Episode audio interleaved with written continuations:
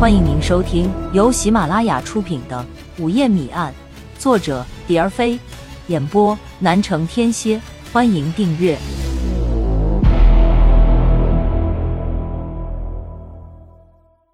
第一章：午夜草席。故事发生在一九九七年渝西边陲的一个小乡镇。阳春三月，正是乍暖还寒的时候。午夜之后，更觉冷飕飕的割人。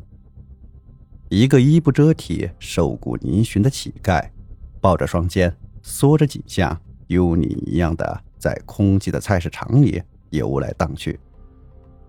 在一个卷成桶状的草席前，他猛然停住了脚，似乎若有所思的皱着眉头，然后蹲下身子，一把掀开了卷成桶的草席。啊的一声，撕裂的尖叫划破夜空，惊动了一对苟合的野狗。它们猛然分开，和乞丐一样仓皇地逃走了。乞丐撕心裂肺的尖叫并没有唤醒沉寂的夜，美丽的春梦依然在没有灯光的屋子里继续着。夜似乎比刚才更寂静。天麻麻亮，一个健壮的汉子担着沉甸甸的箩筐。走进了菜市场，他的运气并不比乞丐好，在距离草席一米左右的地方撂下肩上的担子，躬身背着草席，拿出塑料布铺在地上，又从箩筐里把东西一样一样的往塑料布上摆放。一切准备妥当以后，顺手从右手的箩筐边搬过一块砖头放在屁股底下，接着就重重的往下那么一坐。谁这么体贴我老汉呀？一大早就放个软绵绵的枕头，呃，给我垫坐。汉子边说边慢条斯理的回过头来。我我的妈呀！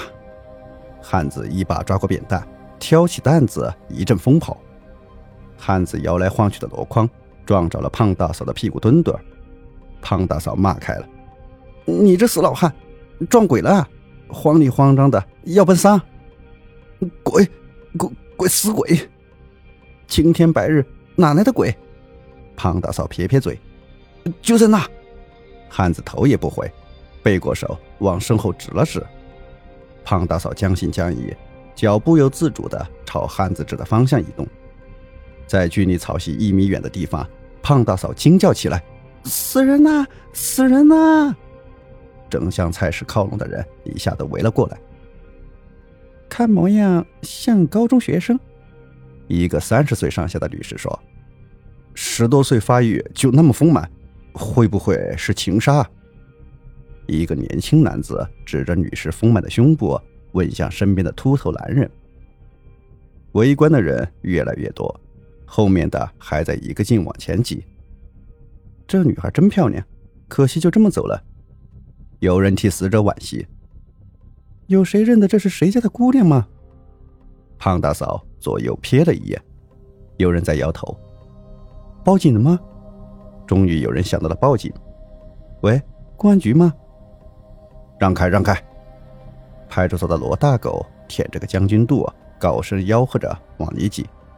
人们自觉地让出了一条道。罗大狗掏出粉笔，在死者周围画了个大大的圆圈，算是保护现场吧。不一会儿，一辆警车呼啸着开进了菜市场，几个警察从车里跳出来，在给尸体拍过照以后，几双戴着白手套的手就围着尸体忙碌了起来。罗大狗无事可做，就像离不开主人的狗一样，围着他们团团转。现场勘测结果一无所获，除了身上所穿衣服之外，死者并没有留下任何线索。包括死者的身份证明，只有颈项的几道掐痕表明死者是怎么死的。这里不是作案现场。罗大狗听见一个警察在和另一个警察耳语：“哪里是第一现场？死者是谁？凶手为什么要杀他？”警车就这样满载着疑问和少女的尸体离开了。梧桐镇一下子沸腾了。但凡家里有十七八岁女儿的，都惊慌失措地寻找着。最热闹的当属镇上的一所重点中学——塘乡中学。学校门口，家长密密匝匝的把校门围了个水泄不通。身材高大的门卫就隔着铁栅栏和探望的家长对话。当然，最忙的还要数一校之长，他一手一个话筒都说不过来，于是把办公室主任小杨叫来顶着，自己跑到一边透气去了。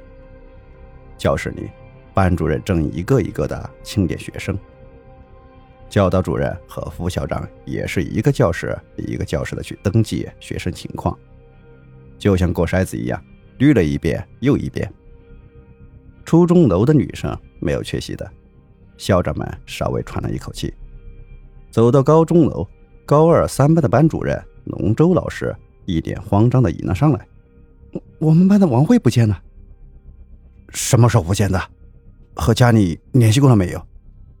副校长惊慌的问道：“打过电话问过了，家里没人，家长一会儿就到学校。”你们还我女儿！你们还我女儿！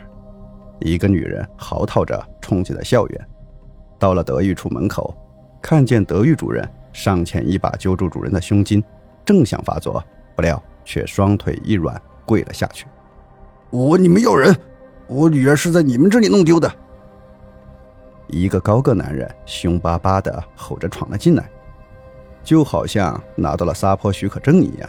伤心欲绝的女人突然仰面倒了下去，把在场的所有人都给吓了一大跳。女人就躺在地上，直直的伸着双腿，脚后跟反复的摩擦着地面，偶尔还抬起小脚噔噔的蹬几下，双手在空中胡乱地挥舞着。口里像旧时闺女哭嫁似的，长声夭夭的数落开了：“我的乖乖女呀，你死的好冤呐！”正在这个时候，王辉的娘舅和堂叔等也拥进了办公室。见来了人，女人忽然坐了起来，双手拍打着膝盖，扯开喉咙，又一阵大哭。几个男人就围着主任吵。德育处的人是越聚越多。每个旮旯都塞满了人，像密不透风的人墙，又像一锅乱粥。德育主任光秃秃的脑门上爬满了豆大的汗珠，龙主任红红的脸上泛着一层油光，像四五月红得透亮的樱桃。叮铃铃，骤然响起的铃声一下让宣气安静了下来。好，好，我马上带家长前去。电话是校长打来的。他不仅解了主任的围，也让地上的女人借此喘了一口气。见过女士，原本哭丧着脸全都乐开了花。但不大一会儿，大家又将舒展的眉头皱紧了。死者是谁？王慧又到哪里去了？